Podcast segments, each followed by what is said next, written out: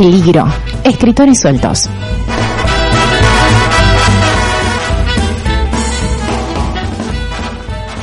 Martes 9 de febrero de 2021. Aquí estamos una semana más, un martes más, una tarde más, en el programa de literatura de Siberia FM, la radio comunitaria Peligro de Escritores Sueltos. Begoña, buenas tardes. Buenas tardes, Chusmi.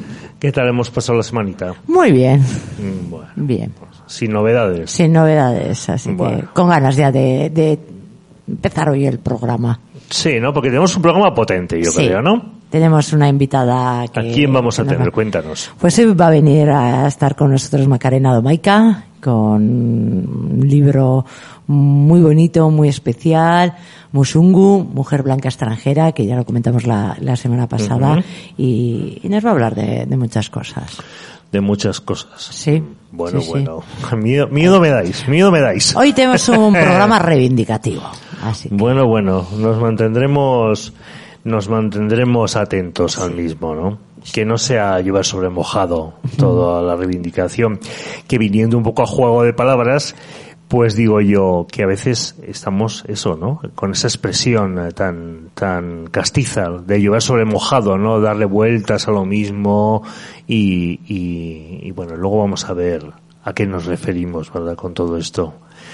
Pero, pero Sabina y Pae ya lo pusieron en las ondas con, con una canción que compusieron y cantaron juntos en el álbum Enemigos Íntimos en el 98. Y que si te parece Begoña la escuchamos y nos sirve un poco de tránsito entre este comienzo y nuestra invitada que ya está ahí esperándonos. Fenomenal, pues vamos ¿Lo a escucharles. Vamos allá. No se adaptan al frío muy bueno.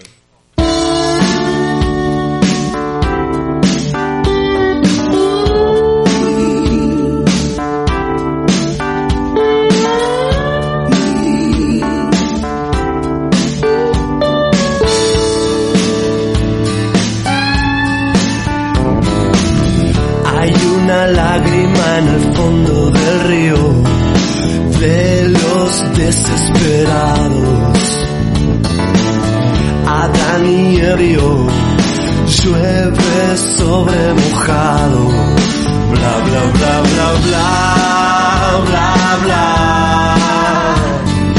Ya no sabe a pecado. Bla bla bla bla bla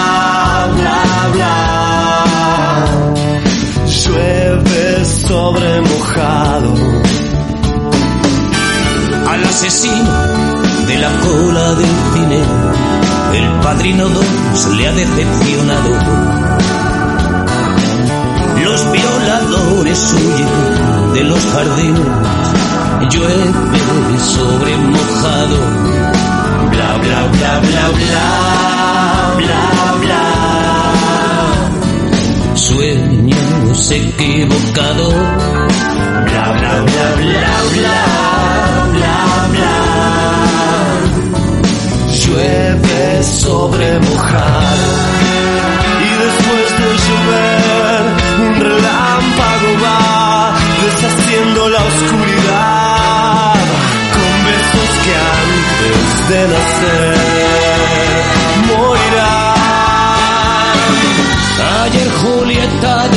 denunciaba a Romeo por malos tratos en el juzgado.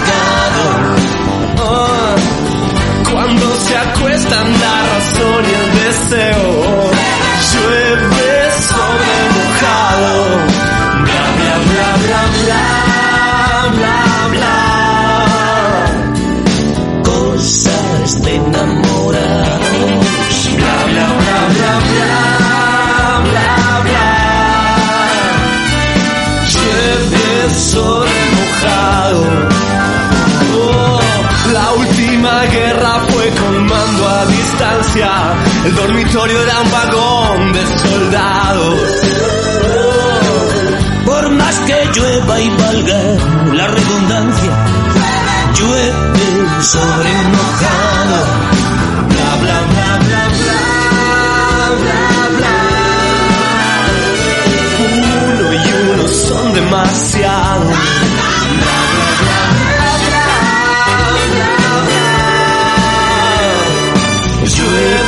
sobre mojado.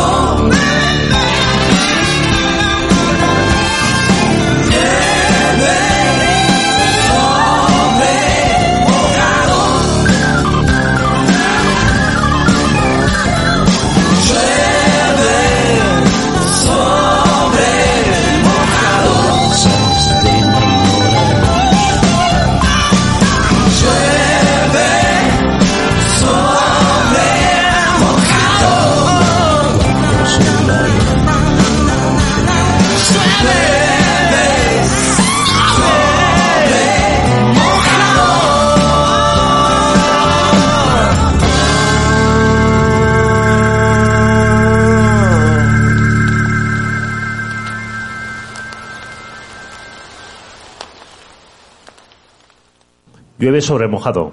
Sabina y Páez. Casi Páez nada. y Sabina. A que no sabías una cosa curiosa. Cuéntame. De su álbum, eh, esta canción es Enemigos íntimos, es el título del álbum, y es cierto, o sea, Sabina y Páez se convirtieron en enemigos íntimos, no se hablaban, estuvieron enfadados uno con otro y, y como, como críos. Así Sí, estuvieron sí. durante más de 10 años, sin soportarse uno a otro. ¿eh? Bueno, Y bueno. ahí lo de, lo de enemigos íntimos, fíjate que ni hicieron gira juntos de las, del álbum ni nada, o sea, rebotados. Muy. Al final todo se ha arreglado, ¿eh? Y ya vuelven a hablarse, vuelven a cantar juntos y todo. Muy bien. Pues tenemos aquí en el estudio ya a Macarena Domaica, nuestra invitada de la tarde. Buenas tardes, Muy Macarena. buenas tardes. Buenas tardes, Macarena. Buenas tardes. Y es, eh, bueno, pues nuestra, nuestra invitada que, que está con nosotros. Macarena nació en Vitoria en el 72, mira Begoña, entre medio de tu generación Sí, y la mía, ¿eh? Justo, la- justo ahí en el medio. 70. con lo mejor de cada una de ellas. Claro que sí. estas. Es licenciada en periodismo, pero trabaja en comunicación en el sector de las organizaciones sociales. Además de libros, escribe en el blog Ya sé yo mis cosas y de vez en cuando nos confiesa, escribe también canciones. Eso luego nos tienes que decir, ¿eh? Bueno, bueno, interesante. Desde siempre ha sentido el peso de la responsabilidad en la recuperación del mundo. Las acampadas del 15M y el movimiento indignado la removieron mucho. Decidió meter entonces, como ella misma dice, el, el morro en, en la política durante cuatro años muy importantes para ella, en la que conoció a bastante gente, aprendió mucho, vio las elecciones europeas del 14 y, supo de la política que, que no era su lugar, ¿no? Que no era tu lugar para estar allá. Confunda entonces, casi a la par con otras 11 compañeras, el proyecto 12 Miradas, un blog colaborativo feminista contra la desigualdad. En octubre del 18 nos confiesa que sufre un, un atropello, ¿no? Un Sí. atropello grave, además serio, ¿no? Y, aprovecha el momento entonces para, para meditar un poco y escribir ese libro que tenía pendiente y que termina en el 19, 1910, en el 2019, perdón. Durante el confinamiento decide sacar del baúl otra novela escrita hacía 20 años atrás y la publica antes de que saliera la que acababas de escribir. Eso es. También tiene muchos textos publicados porque lleva muchísimo tiempo en el blog, como os comentaba antes, y también con 12 miradas. De todo ello nos va a hablar, sin duda. Las dos novelas que tiene pues son eh, Brujas bailando el tango, que la sacó con autoedición por Amazon, que es la que tenía en el cajón metida, ¿no? Eso Ahí es. escondida. Sí. Mm. Una novela romántica ambientada en la Victoria de los 90. Y la otra es Musungu, Mujer Blanca Extranjera, eh, con caligrama, la ha publicado. Y nos cuenta que realmente luego nos lo va a explicar mejor, pero nos dice que es el libro que, que ella quería, quería escribir, ¿no? Eso es, sí. Que como curiosidad, pues, pues Musungu es una palabra del Swahili, Bantú, ¿no? Que significa mujer u hombre. Mujer u hombre, sí. Lo que pasa es que en mi caso la referencia es una mujer, mujer blanca extranjera. Mujer blanca extranjera. Qué curioso. Es, eh, Be- Begoña, muy interesante, ¿eh? que todo el beneficio de la venta de este libro lo dedica a apoyar dos proyectos. El trabajo de la asociación Goizargi Emakumeak de mujeres sobrevivientes a la violencia machista y a la misión de las hermanas marianistas. en- Marianitas, son marianitas. Mariani- ay, ¿qué he dicho? Marianistas. Marianistas, porque no Ah, sale la referencia directa, pero Vale, son Mariani- marianitas. Marianitas. Eso es. De Kaikur o Kaikor, no sé cómo se pronuncia, en Kenia. En Kenia. Pues Perfecto. muy, muy curioso, lo de las hermanas, ¿eh? Sí, sí. Yo tengo antes que nada eh, una, una curiosidad antes de que Begoña entre, entre en, en la conversación, sí, al inventario, lo del el libro en el cajón. Ah, eso, eso me encanta. Eso te encanta, porque Me ya te he oído otros programas que le das caña a eso, ¿eh? Sí, sí, me encanta, me encanta porque yo creo que muchísimos escritores y escritoras hemos tenido un libro, un texto en el cajón durante tantos años hasta que hemos dicho, lo voy a sacar, lo voy a rehacer y vamos a verlo. Pero fíjate que no ha estado tanto en el cajón como se podría pensar. Este libro lo terminé de escribir en marzo del 1998, por el Pleistoceno, y sí que lo socialicé en su momento, pues la red de amigos y bueno, la gente conocida y así. Y luego sí que lo tuve más o menos parado porque no sabía muy bien cómo darle salida. Empecé a ver que el tema de las editoriales era muy complicado. Ya hablasteis un día del tema de la autoedición, Sí. de las editoriales, de todo el circuito, de las cartas que nunca llegan y todo esto, ¿no? Y bueno, pues me fue dando un poco de pereza, coincidió también que me fui complicando la vida, maternidad, estas historias, y entonces se fue relegando un poquito el tema, ¿no? Pero es cierto que cuando abrí el blog, cuando abrí Ya sé yo mis cosas, en un apartado puse novela y he tenido la novela libre para la lectura de cualquiera un montón de años, y pasando completamente desapercibida. Sí, sí. Y es en el momento en que la publicas y la gente le- eh, empieza a verla como un libro de verdad, cuando de repente tiene interés y empiezan a leerla, que es una cosa que me parece muy curiosa. Cuando un libro es gratuito y está accesible, parece como que a lo mejor no lo vale. Si tú no le pones un precio, no tiene valor. En el momento en que tú lo presentas en sociedad y dices, lo he publicado, ya se ve diferente. En el momento que ya tiene formato libro, ya parece que, que cobra cierta Sí, calidad. es que esa es una eterna, esa es una eterna duda y una eterna pugna entre la gente también que se autoedita y se autopublica en Amazon porque hace, puede usar esas promociones de dejar un libro gratuito durante un tiempo, ¿no? Sí. Yo estoy radicalmente en contra porque creo que todo trabajo tiene, tiene un coste. O sea, es decir, regalar la cultura me parece un error. Yo creo que la cultura hay que pagarla, ¿no? Poco, mucho. Mm, Eso ya es otra cuestión, ¿no? Pero regalarla, mm, creo que no.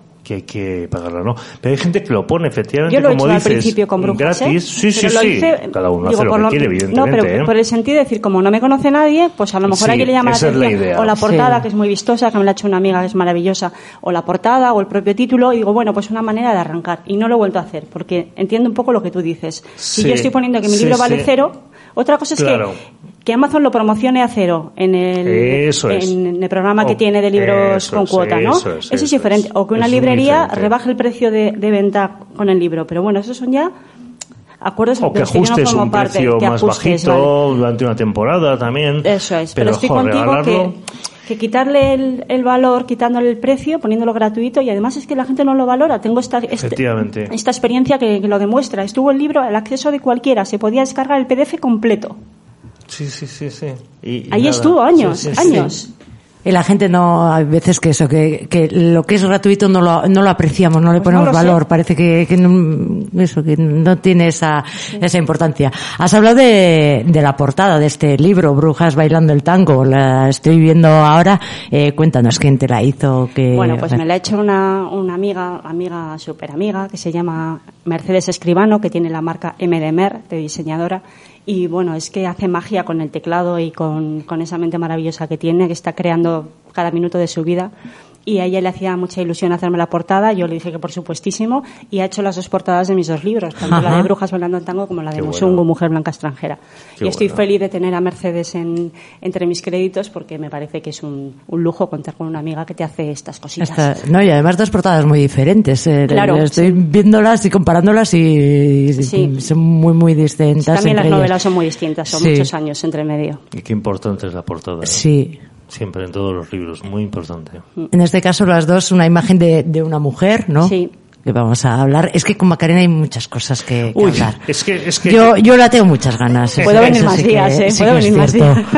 Yo, yo no sé ni por dónde, por dónde empezar a, a- a entrar en, en materia con. Que luego no con es para ella. tanto, que es todo marketing. yo me vais, me vais a permitir que yo Sí. me voy a mantener un poco más al margen. Yo voy Sí. a escuchar y aprender. Porque Vale. me parece que Yo creo que tiene muchas cosas para enseñarnos. chicas muy interesante. Yo creo que tiene Para muchas. Te que dejamos, te dejamos participar, ¿eh? Está bien. Ya estropearé la conversación en algún momento, no os preocupéis. Bueno, por cerrar un poco el, el tema de, de este primer libro, de Brujas bailando el, el tango, es una novela muy diferente a esta segunda, ¿no? Eh, igual también por tu momento vital, en la que la defines como una novela romántica, eh, ambientada en Vitoria, en los 90, que se va a encontrar la persona que se acerca a esa, a esa novela, eh, que, que va a descubrir de, de Macarena. Es un auténtico remember. La Sí. gente de mi generación pues se lo ha pasado muy bien porque reconoce muchos lugares, muchos, muchas escenas, muchos ambientes que no son muy comunes a la gente que andamos rondando la, la cuarentena, la cincuentena, ¿no? Y entonces, bueno, pues la gente se lo ha pasado muy bien eh, reconociéndose, ¿no? Como cualquiera de los personajes Sí. que, que van saliendo, ¿no? Y luego, bueno, pues la sociedad analógica es el choque más brutal, ¿no? Sí. Tengo una amiga que se lo ha hecho leer a su hija de 16 años y dice, para que veas lo que era la vida sin móviles. te perdías y te perdías. Y no está. llegaba alguien a casa y te morías de los nervios, porque no había manera de que le habrá pasado, ¿no? Sí, sí. Y entonces, bueno, pues es una mirada hacia atrás. Si eres de Vitoria, pues tiene ese plus de que reconoces los espacios y incluso las formas de hablar, supongo, ¿no? Que se cuelan ahí También. a la, a la forma de escribir, ¿no? Y bueno, creo que es una novela bonita que se lee a gusto. Sí, ¿Y te has reconocido? ¿Cómo te has reconocido en esa novela? ¿O cómo te has visto después de, de tanto tiempo y, y habiendo escrito otra? Ya sabiendo que, cómo estás escribiendo ahora sobre lo que estás escribiendo. Pues me he visto bien porque le tengo mucho cariño al proceso de creación de aquella novela. Lo pasé fenomenal. Fue mi primer intento de, de novela larga. Había escrito una novela corta de ciento y poco y esta fue mi primera novela larga, casi 300 páginas. Luego con la corrección se quedó en algo menos. Pero me lo pasé muy bien y me bien escribiéndola y además me parecía que era un texto digno.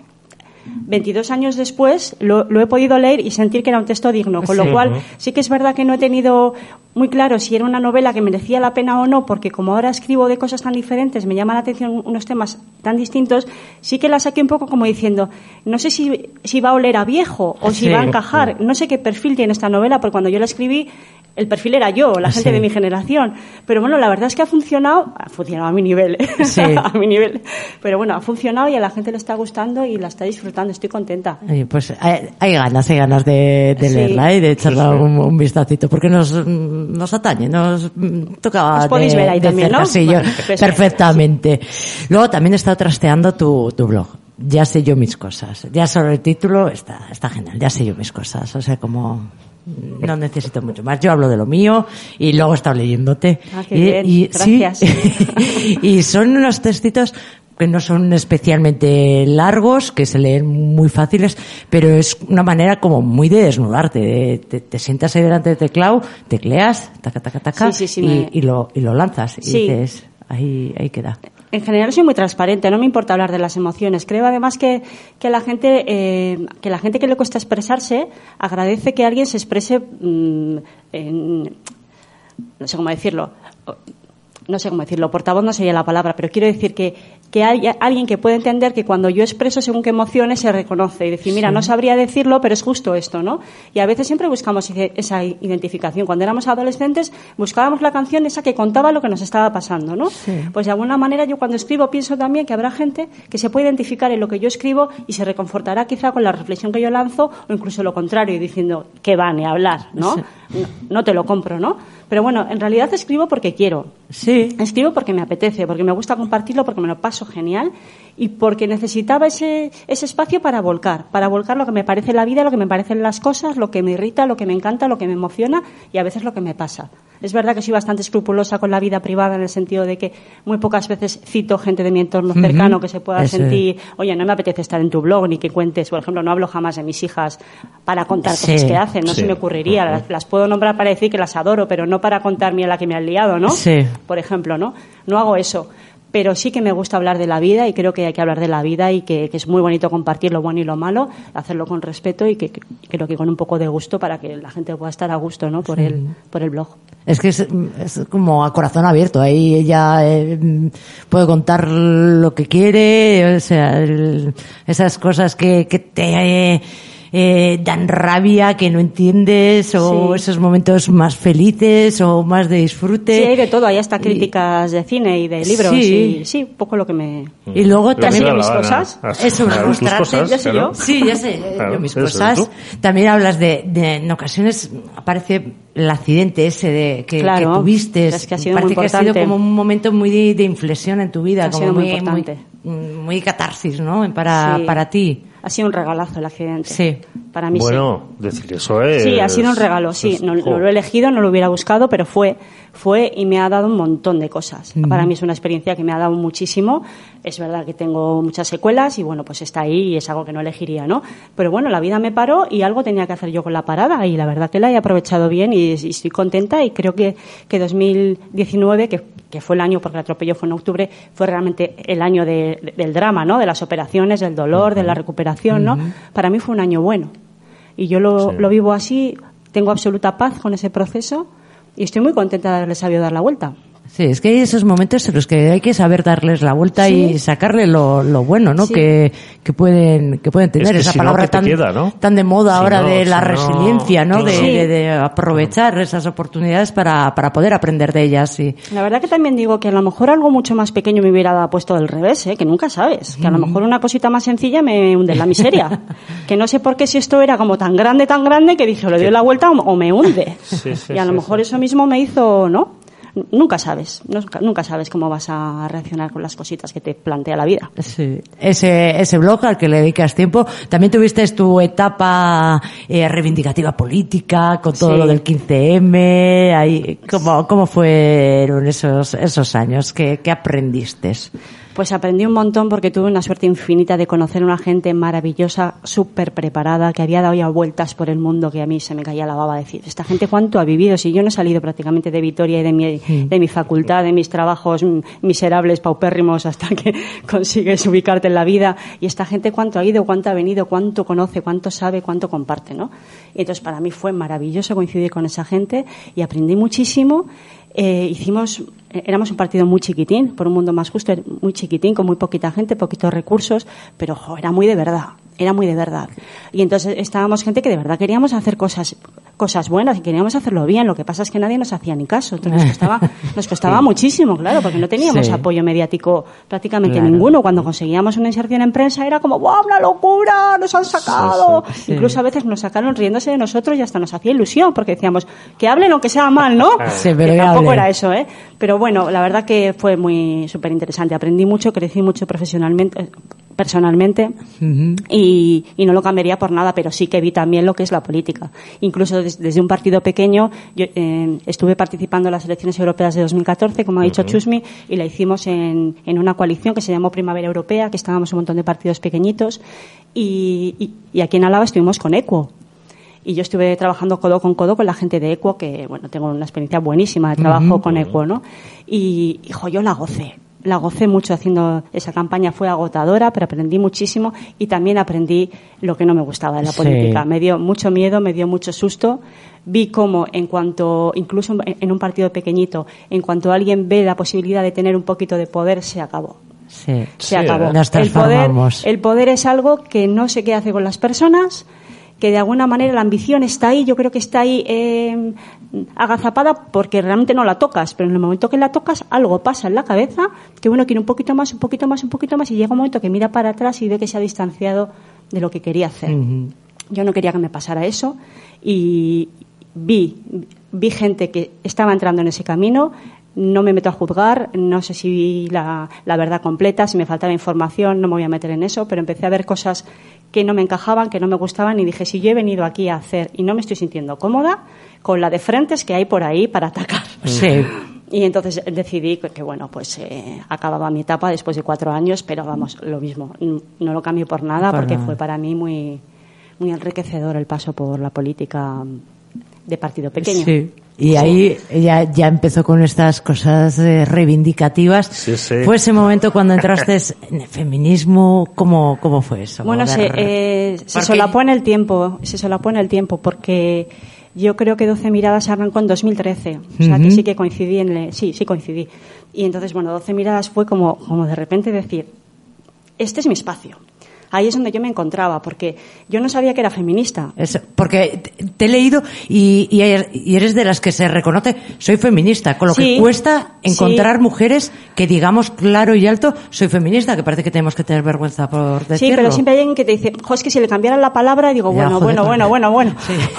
Empiezas Pero- como a hiperventilar y dices, bueno, vamos a dejar el debate que Sí, quiero seguir que- siendo que- tu que amiga. eso amigo. es, eso es. Pero ¿No? tal vez porque hay un error generalizado, me parece a mí, en que eh, confundimos el feminismo como lo contrario Del- machismo. machismo, O sea. Evidentemente. a ver, yo soy Ahí está. feminista porque soy una persona normal, con lo cual considero que que hay que, eh, y, eh, que creer en la igualdad y conseguir que las mujeres tengáis la misma igualdad que hemos tenido nosotros, ¿no? Por lo menos estar equiparados. Sí. Y eso es ser feminista. Sí. No es ser Claro. eh, lo contrario del machismo. Y ese es el error. Yo creo que la gente dice, oh, feminista. Y el Eso error es, un, que un radicalismo. a la No, palabra no. feminismo se le ha echado mucha carga negativa con toda la intención. Es una Claro. campaña de descrédito bien orquestada por el movimiento heteropatriarcal, ¿no? Al final lo que lo que se ha conseguido es si conseguimos que las propias Uy, yo, mujeres yo me pierdo ya con esas palabras. no, ya. no, a ver, Sí, si sí, sí, conseguimos, sí, Macarena, tú- tú conseguimos dale. que las propias mujeres rechacen el feminismo, Eso es.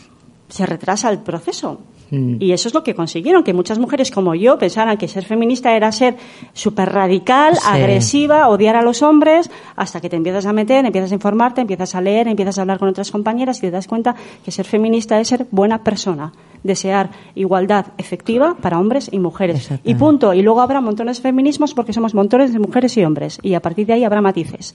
Pero el feminismo no es más que eso, desear la igualdad de oportunidades efectiva para hombres y mujeres.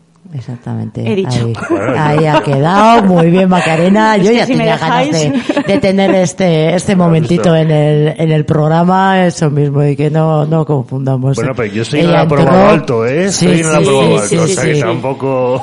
Y ahí entraste con ese grupo que, que invito a todas las personas que nos están escuchando a que entren en, en la web y, os sigan. 12 miradas, eh, 12 mujeres que, que escribís eh, desde esa perspectiva de, del feminismo, de, de hablar alto, alto y claro. Nos habías aconsejado, tú nos habías comentado algunos de tus eh, textos. Eh, a mí me ha gustado mucho, les he echado un vistazo a, a los que, a todos los que me has, dicho, trabaja- pero has sí, he, ¿eh? he trabajado esta mañana. Entonces, lo de los ojos de Marquitos, qué bonito. Como, bonito. disfruté. Además fue mi último post que lo hice con mucha mucha pena porque yo sabía que me que iba a dejar el proyecto. Estaba en un momento en el que no veía clara la- mi continuidad en, en 12 miradas. Luego ellas siguieron también un tiempo más y han parado hace poco porque Sí. necesitaban parar porque son, proyectos muy exigentes y a veces hay que parar, resetear y pensar, ¿no? Y ellas ahora mismo están en parón, ¿no? Pero bueno, el proyecto está ahí, siguen todos los posts para quien los quiera leer, ¿no? Pero en mi caso, yo decidí dejar 12 miradas y mi, mi último post fue Los ojos de Marquitos. Y me lo trabajé mucho, bueno, como todos, me gustaba mucho ponerle mucho mimo a estos posts que ya son muy largos. no Esto son ya como- son largos, ya no es como tu blog, ya aquí esto es un ejercicio texto. es- periodístico ya de información y documentación y tal. Y lo pasé genial, pues haciendo un homenaje a todas aquellas mujeres que tuvieron que hacerse pasar por hombres Sí. para poder hacer lo que querían hacer. Por eso le llamé Los ojos de Marquitos, porque hay una canción que cantaba mi padre cuando yo era pequeña, que los ojos de Marquitos son de hembra y no de varón, que los ojos de Marquitos son de hembra y no de varón. Era una mujer que lo obligan Sí. a ir a la guerra porque su padre no puede ir y entonces se enamora de un Eso soldado es. y el soldado está como raro diciendo a mí me da que este no es mi amigo y a mí Sí. me parece que este no y empieza a estar como con dudas de identidad ¿no? y decir "Ay, cómo es posible que me esté yo aquí enamorando de mi compañero no y resulta que Marquitos pues era Era una mujer. mujer. y me gustó para encabezar el, Sí. el puesto Esta idea de visibilizar a todas esas mujeres ¿no? que, que se han quedado eh, tan escondidas. Eh, el otro día leía también detrás de Anónimo, eh, en el 90% es Sí, una había mujer lo que hay sí, detrás. Eso es. sí. Entonces, esta, esta idea. 12 miradas, ese proyecto que, que- en el que has trabajado y que de verdad que, que la gente se acerque y lo lea y lo mire, que, que merece mucho la, la pena. Y luego, eh, tu, tu libro, ya este que, que es el que tenemos aquí sobre, sobre la mesa, Musungu, Mujer Blanca Extranjera. Eh, cuéntanos, ¿qué, qué, qué has tratado en él? ¿Qué has pretendido? Bueno, Musungu es el, broche a una serie de años en las que yo he aprendido un montón y creo que, me he desarrollado como persona, ¿no? Son estos años de, de la política, son estos años del feminismo, en los que, bueno, empiezo a colocar un montón de cosas que tenía por ahí que no acababa de encajar y las empiezo a colocar, les empiezo a ver sentido y empiezo a darme cuenta de que tengo responsabilidad en cosas que pasan y que puedo hacer algo.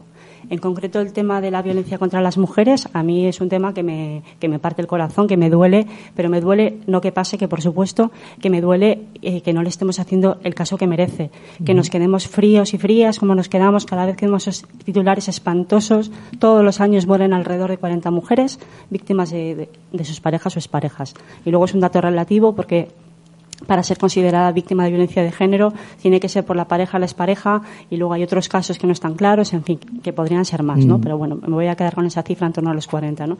Y bueno, pues con todo eso yo quería contar la que las mujeres se pudieran reconocer en todo tipo de machismos de diferentes intensidades y también quería poner al lector o a la lectora frente a este drama y provocar una reacción provocar una reacción eh, que se identificara y, poder, y, y que al, al acabar mi libro pudiera hacerse una pequeña reflexión, en el mejor de los casos, que dijera, ¿y yo qué puedo hacer? ¿no? Reconocerse en ese drama y, y darle la vuelta y decir, bueno, pues eh, al- al- algo realmente podemos hacer. Y estoy segura de que todos podemos hacer algo por porque esto sea, se ha llevado de otra manera o por, por eh, simplemente ¿no? los, eh, los foros en los que estamos, las, las conversaciones en las que participamos. O sea, tenemos que ser capaces de pinchar esa burbuja cuando oímos un chiste machista, cuando oímos un comentario desafortunado sobre alguien, sobre una mujer, ¿no? Bueno, en fin, creo que podemos hacer. Y este libro era una provocación y era una, una una puesta encima de la mesa de todo lo que yo he aprendido, eh, bueno, pues dándole forma de historia e intentando que la gente me pueda seguir fácil y se pueda reconocer y pueda,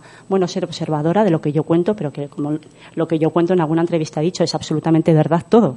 Es un libro de ficción, pero es un libro de ficción que se nutre de, de- de la purita realidad. Es decir, que cualquiera puede reconocer en mi libro la, la pura vida, ¿no? Aunque los personajes no existan tal cual, ni las, ni las, las historias hayan sucedido tal cual, ¿no? Al final, dices, todos podemos hacer algo. Evidentemente, lo primero, visibilizar esas, Exacto. esas situaciones, no cerrar los ojos, no girar la cabeza y hacer que, que no vemos, porque todos, todos lo vemos. Y una vez que te pones las gafas, como dicen las gafas moradas, ya Sí. tienes un poco que, que, que Sí, tomar una actitud. En el momento que lo ves ya no te eh, puedes sí, escapar. Eso es. Ya no vale, no me he enterado. Sí, sí te has enterado. Te lo he contado yo en mi Te libro. lo has contado y, lo todos, un montón y de todos gente lo más. hemos visto y todos O sea, lo claro, vemos, pero entonces- muchas veces eh, mm, giramos un poco la, la cabeza. Y tratas temas eh, durillos, o sea, de estos temas que, que muchas veces son incómodos de, de hablar. Por ejemplo, el tema del suicidio. Eh, Sí, bueno, eh, un tema realmente no, no entro mucho en el suicidio porque Ah. tampoco era un tema que me interesaba tratar. Simplemente la historia parte de aparece una mujer muerta, Eva, y la encuentra su, su amiga Teresa. Eh, no, no es un suicidio, es una muerte natural, Mm. pero Teresa encuentra unos cuadernos de su amiga Eva en las que ella confesaba que se sentía tan mal que estaba pensando en, en quitarse la vida y, Sí. y estaba planeando cómo despedirse de sus seres queridos, ¿no? Y hasta ahí. No, no entro más en el suicidio. Mm. Simplemente los cuadernos son la excusa para que Teresa descubra que Eva había sufrido una relación de, de maltrato con su propio hermano, con el hermano de Teresa, ¿no? Entonces es el, el pie que me da a mí la, los cuadernos me dan el pie para tratar el tema de los malos tratos en la plena cercanía de que es tu De la hermano, familia, la persona es. que maltrata a una de tus amigas, ¿no? Me daba ese pie, ¿no? Pero realmente en el suicidio no entro, me parece un tema brutal, durísimo y me parece además que se puede herir muy fácil y no, Delicado. no conozco tanto ni delicado también, sí. no conozco tanto ni quiero ni, ni me quiero posicionar porque creo que es un tema muy muy difícil y no no me Lo- compete, ¿no. Los nombres de tus protagonistas, Eva y Teresa, ¿por qué? Eva y Teresa. Pues porque ¿te me gustan? ¿Te gustaron? No tienen tienen más, no, no tienen- significado, no así tienen significados simbólico. ocultos. Digo, no sé, Eva, y enseguida lo asocias La con primera Eva. mujer y entonces, no, no, no, yo no, no. sé si, si vas por ahí. No conscientemente. Eh, el título, Musungu, que es una palabra, como nos ha dicho Chusmi antes, Swahili. de Swahili, porque es el nombre, te- conoces esa región, has estado, ¿de qué viene? Sí, bueno, esto, eh, el proyecto de las hermanas Marianitas en Caicor, en el norte de Kenia, es un proyecto que yo conozco, que yo conozco porque yo hice un curso que sale en el libro, que la, la protagonista lo hace también con la, con la que muere, lo hacen juntas. Es un, es un curso que ofrece misiones diocesanas aquí en Vitoria para preparar a gente que quiere hacer una experiencia misionera durante el verano. Entonces, eh, yo tengo dos amigas que iban a hacer esa experiencia misionera en verano y estaban haciendo ese curso. Y un día en una cena hablaron del curso y dije, a mí me interesa mucho ese curso. Yo no tenía intención de ir a África, no podía ir, pero me interesaba el contenido del curso, me interesaba conocer esa realidad, me interesaba cómo se planteaban, porque allí lo que hacen es preparar no solo para ir, sino también para volver, para volver a recuperar tu vida de privilegio después de haber venido del infierno, ¿no? Y a mí me interesaba mucho ese curso, pues en mi clave un poco de, de- de aprender, conocer y de, y de formarme, ¿no? Y asistí a ese curso con, con mis amigas y ellas sí fueron a Caicor y salen en la novela, Ah, de hecho, qué están allí. Y entonces me, me trasladaron el proyecto de las Semanas Marianitas y quedé fascinada y completamente comprometida con el corazón y con la mente a visibilizar también eso, ¿no? Me encajaba muy bien porque si, si, si en este mundo, vamos a decir civilizado, así dándolo todo, si en este mundo civilizado detectamos la desigualdad, imaginaos en un lugar paupérrimo del norte de Kenia, eh, olvidado por todo el mundo, incluso por el propio gobierno de Kenia, ¿no? Pues imaginaros ahí las dificultades añadidas que tienen las mujeres que no valen absolutamente nada. Es más, cuanto más cultas son, menos valen. los hombres valoran a las mujeres que no tienen cultura, que no piensan, que no se pueden, no se pueden revelar, que no pueden decidir, ¿no? Entonces allí las mujeres se venden por cabras. Cada collar que lleva en el cuello es eh, un número de cabras determinado por los que las familias las pueden intercambiar, ¿no? Entonces, claro, eh, conocer ese proyecto y dándole vueltas a la historia sobre la desigualdad, sobre la libertad de las mujeres, me encajaba fenomenal. Entonces dije, tengo que meter el proyecto de, Keiko, de, de Kaikor y en un momento dado, la tercera parte de, de la novela, la protagonista se va a Kaikor. Eh, devolviéndole a su amiga muerta un poco la ilusión de hacer el viaje juntas, Ajá. se va allí y allí se empieza a liar la trama mientras ella está en, en Sí. África. Tengo que decir también que aunque es un libro de temática dura, se lee bastante bien, que esto me lo ha dicho mucho la gente y la verdad que lo agradezco porque era mi intención. La primera parte es durilla porque son los cuadernos de Eva, que son, Sí. es- son textos muy intimistas porque estamos conociendo todo lo que le ocurría a esta persona que estaba pensando en quitarse la vida y, y ella va pasando por muchos temas de comunicación, de soledad, de, de angustia, de, de ganas de morir, de, de no darle el, el sentido a la vida y también va haciendo un posicionamiento sobre el tema de la violencia machista. ¿no? Entonces, la primera parte es más dura, pero a partir de la segunda se lía mucho la trama, está muy entretenida, personajes que entran, salen, y entonces eh, la, la impresión general de la gente que ya lo ha leído es esa, ¿no? Jo, me engancha hoy, o sea, me lo he pasado bien leyéndola, ¿no?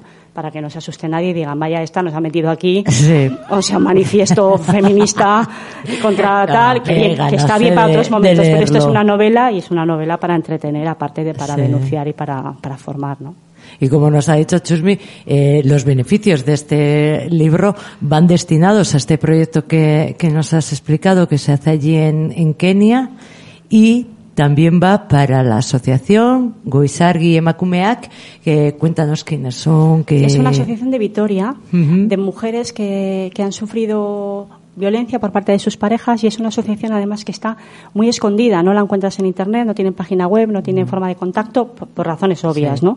Y entonces, bueno, pues yo conocí este proyecto a través de una amiga que me lo localizó porque yo, yo tenía mucha intención en repartir, en repartir los beneficios a la misión y, y a alguna asociación de mujeres. Y en Vitoria me costaba, no encontraba. Entonces, tengo una amiga trabajadora social que se hizo la currada y encontró a Goisargi y Emakumea que me puso en contacto con ellas. Son unas mujeres fantásticas, o sea, son de verdad mm, energía pura. Están haciendo un trabajo fantástico de arrope, de asesoramiento, de acogida a, la- a mujeres en ese momento de, de desolación, de soy víctima de, de violencia.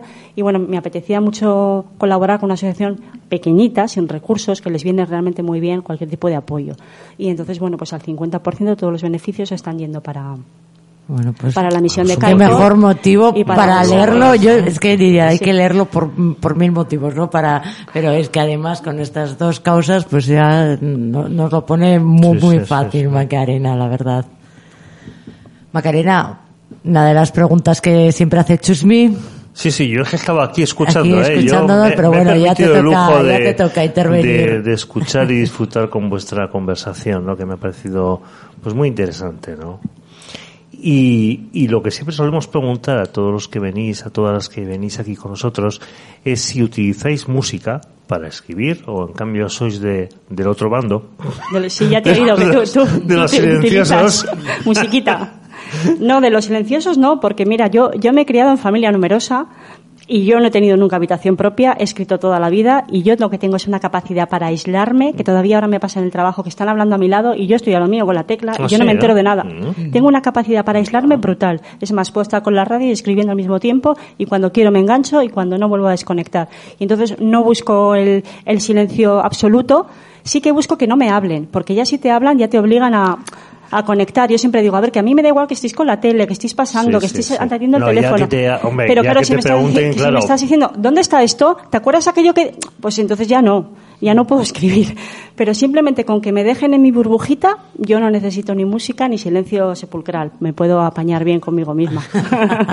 Bueno, bueno, pero ¿y si elegirías una canción, que aquí ponemos una canción a todos los que venís, a todas, que... ¿Cuál? ¿Cuál decides?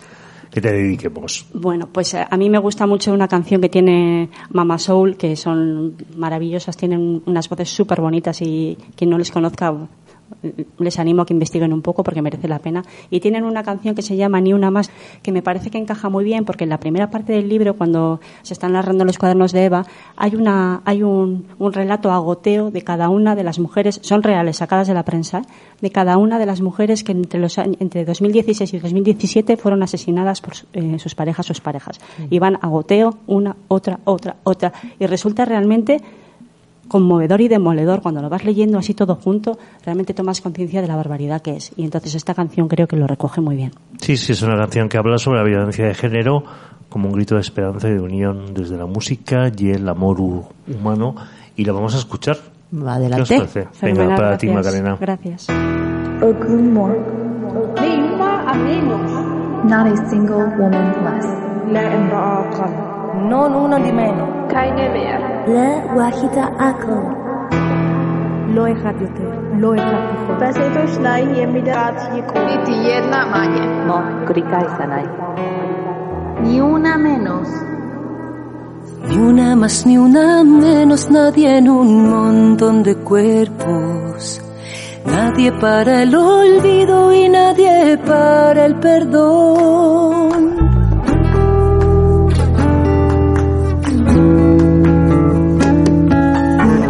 Más alas cortadas, no más miradas cegadas. Hasta cuando nos matan, cuanto más nos arrebatan. ¿Cuándo será el amor quien vuela sobre los techos, transformando el dolor con la dulzura de un beso? Ni una más,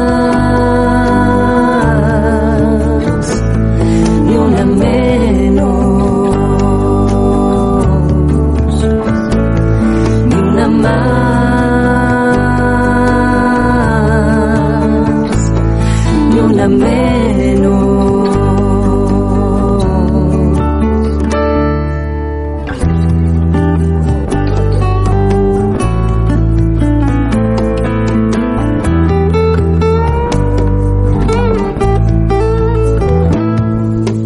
No más alas cortadas, no más miradas cegadas. Nadie que justifique lo que no debe existir. ¿Cuándo será el dolor quien abandone tu pecho? Y en tus ojos el sol refleje como un espejo.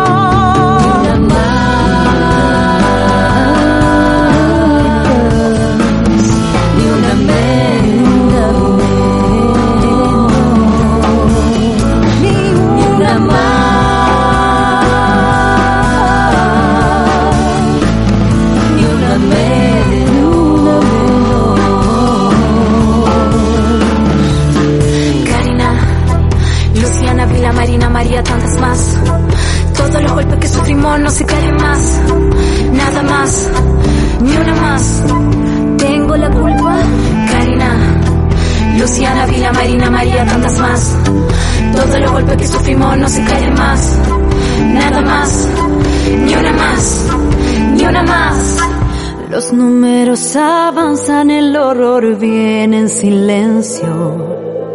Yo canto con tu voz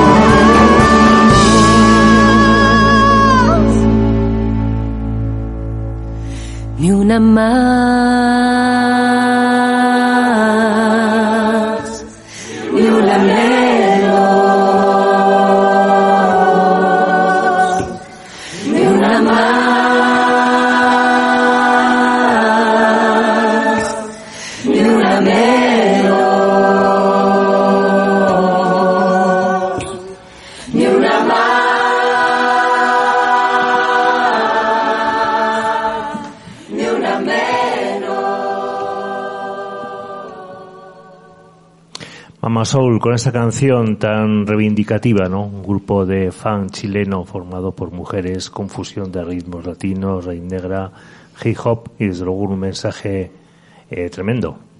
Es bonita, ¿eh? Sí, sí. Inspiradora. Muy, muy chulo, muy chulo. La había escuchado antes, antes de traerla, ¿no? Porque me llegas a cambiar de canción y me hundes, claro. Pues Porque me lo ponme. tengo preparado. Oye, aprovechando lo de las canciones, antes eh, te he mencionado levemente en la, Ah, en la biografía tuya que también compones. Sí, no mucho ahora, eh, realmente, pero componía mucho cuando era adolescente, mucho, mucho, mucho, mucho. Cantaba mucho en el cole con mi guitarrita para mis compañeras y Sí. así. Y de vez en cuando también compongo, sí. Mm. La última la compuse no hace mucho, hace, bueno, no hace mucho, sí, hace mucho, como tres, cuatro años o así, que de repente un día dije, "Ah, necesito, necesito cantar. Y lo que hago cuando cojo la guitarra, que la tengo un poco abandonada también, pero yo tocaba guitarra clásica, Mm. y cuando cojo la guitarra, pues hago un poquito primero de, de guitarra clásica y luego recupero la, mis grandes éxitos. Qué bueno. y, entonces- y me lo paso muy bien. Al final es otra manera de escribir, realmente, pues Sí. compaginarlo con Sí, la sí, música, sí, ¿no? sí. Y me gusta, me gusta mucho escribir, escribir canciones, sí, pero lo tengo un poco abandonado. No, eh, no me da para todo, no me No da. te da para No, todo. no, me te da para todo. Hay que, hay que repartir los tiene tiempos. 24 horas, es el problema Pues que sí, tiene. Sí. y tiene muchas batallas abiertas, muchos, muchos frentes, me, me parece. Eh, una de las secciones que hacemos siempre en nuestro programa es lo de las preguntas indiscretas. Me pone muy Entonces, tensa a Te pone tensa, Mucho. vaya. Bueno, Mucho, porque parece que tienes que, buah, que ser Que súper ocurrente. original, así, guau. y, Sí. buah, y- y no, y no. inventa, no pasa Estropajo, nada. ya sabes. Estropajos, ¿no? En en el súper. Pues ya sabes, de la 1 al 25, dinos dos, dos números. Pues vamos a decir el, el 14. Miran, 14, otro más, ¿Otro más? Sí. Pues el 23. ¿Cuántos me has dicho? ¿Hasta cuál? Hasta el 25. ¿Ves cómo me pongo tensa? Vale. Mira, pues ahí había un hueco que, que la gente no, no, no suele decirnos. Este, 14. este, Entre sí. el 10 y el 20 yo Sí, creo sí, que no- sí, no nos habían sí, dicho, sí, no sé sí. qué, qué pasaba, pero bueno, la- has dicho ahí Esta el- pregunta el yo creo que 14. no, no la hemos No hecho hemos hecho nunca. nunca, así Madre que mía. la, O sea que- la haces tú. Sí, sí, lo hago yo, lo hago Vale. yo. ¿Cuándo dices más tacos, si es que los dices? ¿En qué momento?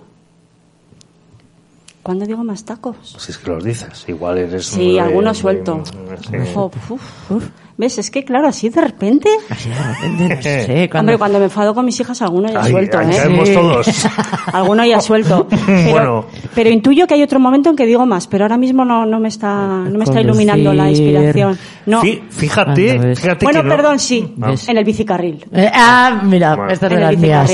Bueno, Sí, sí, sí, gracias. Gracias por, Sí. la, por, el- por encauzarme. Sí, Sí, sí, en sí. el bicicarril. Me Eh. pongo muy nerviosa en el bicicarril. Sí. Esta ciudad es tremenda. Eh, no está diseñada, no sé para quién está diseñada No, exactamente. pues están los bicicarriles pero- siempre pero llenos de, de coches, camiones y gente, pues no tenemos bicicarriles no. y nos jugamos la vida igual. Bueno, Sí. hasta aquí. Eh, hasta aquí, vamos es a- para otro programa. es que... Me has es- provocado. Ay, ay, ay. Es que habría mucho que decir, ¿eh? Está- Todos estos está temas. complicado, Vamos a sí, decirle sí, a uno no es de los fácil. que No hablan tiene- de no tiene una única-.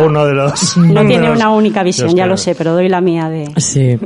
No, no, pero es que es cierto, ¿eh? Intentamos ser verdes ecológicos, pero sin, sin una normativa clara ni unas... No, no queremos convivir. El, problem- orden... el Ya. problema no es la orden. norma, es de convivencia y de respeto generalizado. No, no hace falta una norma, con el De sentido todo común, falta. vale. Hace sí, falta hace falta una norma, pero porque no tenemos común. sentido común Claro. ni respeto por los demás. Si, no haría falta una norma si, si- si supiéramos convivir en la calzada. Si Ah. ves quién es el más débil y das prioridad a la- al que es el más débil, en un momento será la bicicleta, en otro momento será el peatón o el niño que sale con la pelota.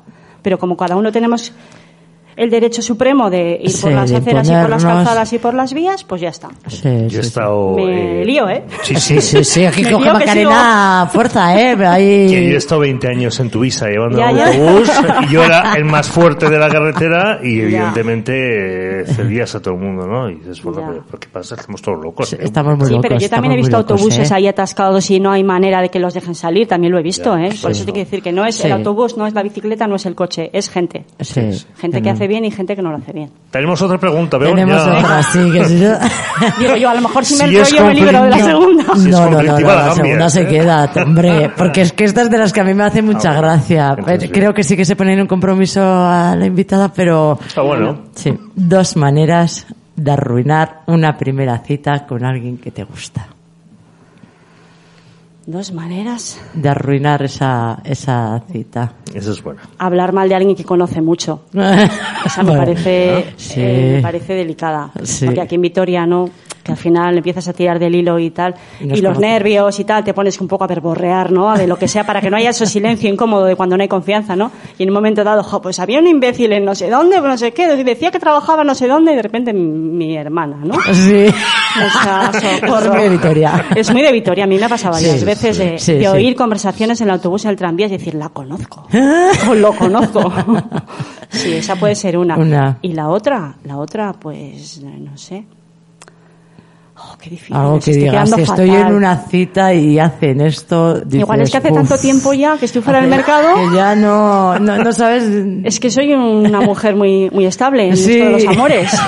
Hace mucho tiempo ya, no sé. Ya. Igual ahora se llevan otras cosas Otras para arruinar las citas. Bueno, bueno. No sé, quedarte sin datos y, y chupar de los datos del, Del otro. Es que otro, de pe- tiempos no pedirle ahí. Aquí nos han dicho, por ejemplo, wifi. hablar de, del ex o de la ex, Ah, por sí, ejemplo, por ¿no? ejemplo. hablar de, de tu de madre. Es que eso es, eso es un clásico que ni menciono, por supuesto. Nunca jamás se habla del ex, o sea, o de la ex. No, no, no, no. Muy bueno. Macarena, dinos dónde te puede seguir la, la gente que, que se haya quedado con ganas de saber más de ti. A ver. Bueno, pues tengo, a- tengo una página, macarenadomaica.es, y ahí pues tener- eh, la gente puede encontrar información sobre mis libros, acceso al blog, un poco de biografía también en la que cuento someramente todo lo que hemos ido aquí indicando y, y, bueno, pues está mi forma de contacto también, estoy en redes sociales, estoy en Facebook, estoy en Twitter y en Instagram. Y entonces, bueno, está todo en la página, en la Ahí página personal, pueden- macarenadomaica.es, enredando por ahí. Pues, Y puedes, eh, para adquirir tus libros, por ejemplo. en la web también están donde se pueden comprar. En el, el de Musungu se pueden comprar en cualquier librería. Eh, lo que pasa es que, bueno, si no está en stock hay que pedirlo y tardan, porque son impresiones bajo demanda y tardan. Pero aquí en Vitoria, pues en las principales librerías está, o sea, es más fácil. Y Brujas también está en librerías y se puede comprar en Amazon también. Vale. Muy bien. Y se nos olvidaba, ¿alguna recomendación literaria? Claro, algo que digas, claro, claro. este librito os lo aconsejo. Pues mira, me, me hablabais antes de, de empezar la entrevista de eh, preferiblemente algún autor local, alguna autora local. Bueno, eh, me he leído Aquitania, pero como no necesita promoción, Sí. pues paso palabra. Me ha encantado, ¿eh? Titular me ha encantado, Vale. pero bueno, voy a pasar palabra. Pero me lo he pasado muy bien leyendo a Inés Price, que la conocí por vosotros. Sí. La conocí por vosotros y además tengo la- una relación chula con Inés porque no nos conocemos, solamente hemos enredado por redes, nos hemos escrito y me parece encantadora. La escuché aquí, me pareció un encanto, le escribí, le dije, me has encantado, me has querido genial. Ay, qué bien. Me, com- me compré su primer libro, eh, si hubieras bailado para mí, Sí. y me lo pasé muy bien.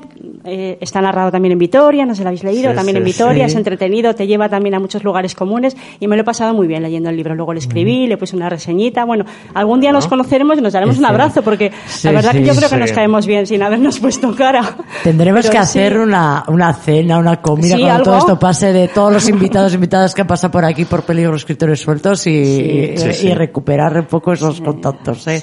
Y luego ahora me estoy leyendo Siberia. Ah, pues a ver, a ver qué te parece. ¿De quién leyendo era Siberia, ese, ese pues libro un de tal Siberia? Chusmi, un tal Chusmi, Ah, me- que me no sabía suena. que eras escritor y enredé, Claro. Ah. enredé, Claro, claro. enredé, te localicé y ahí estoy con la rusa que me tiene muerta. me tiene loca. Pues ten cuidado, ¿eh? Que Me es- tiene es loca. de armas tomares. Sí, sí, sí, sí. Bueno, bueno, ya cuando lo acabe ya te lo, ha- ya, ya te lo haré saber. Ya le harás la crítica ahí literaria. Sí, sí, sí, sí. Macarena, un placer, una gozada tenerte por aquí, que nos hables de, de tantos temas tan, tan importantes que, que hay veces que, que pasan de soslayo y, y que, y que hay que reparar, y que, que hay que mostrarlos también. Yo creo mucho en la, labor de la literatura Sí. como, como promotora de reflexiones o de, bueno, pues de, de darle una vueltita un poco a este mundo loco que tenemos ahora más Sí. que nunca, ¿no? Bueno, pues es mi aporte. Un placer tenerte con nosotros. Nos Igualmente, vemos. el haber Nos estado aquí. Muchísimas gracias. Hasta la próxima. Hasta la próxima. Peligro. Escritores sueltos. Descarga nuestro podcast y disfruta a la carta de un menú literario para tu apetito de lectura. En Siberia FM. Muy bien. Y en Siberia FM seguimos. Qué interesante, ¿eh? La conversación que hemos mantenido con Macarena Domaico, ¿verdad? Sí, Te la has pasado bomba, bien, sí, te sí, te la has habrá pasado que, bomba. habrá que seguirla ¿eh? y leer sus libros y estar atentos de qué está haciendo. Sin duda, porque es una, Una persona muy, muy interesante lo que cuenta y una literatura también que hay que leer, ¿eh? No solamente las cosas intrascendentes como las que hago yo, ¿no? Alguna cosa más también hay que leer. Bueno, ¿y quién tenemos la próxima semana, Begoña? Bueno, pues la próxima semana vamos a tener a María Asunción San Miguel.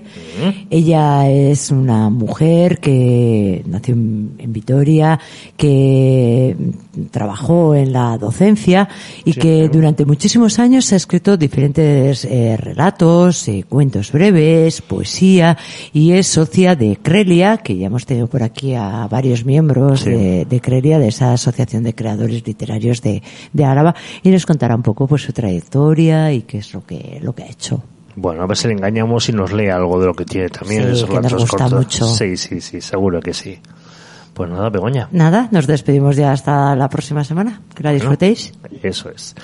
Y dejamos como siempre un- una cita, en esta ocasión de Rosa Montero, y periodista, y que nos dice, soy mujer y escribo, soy plebeya y sé leer, nací sierva y soy libre, he visto en mi vida cosas maravillosas, he hecho en mi vida cosas maravillosas. Buenas tardes y hasta la próxima semana.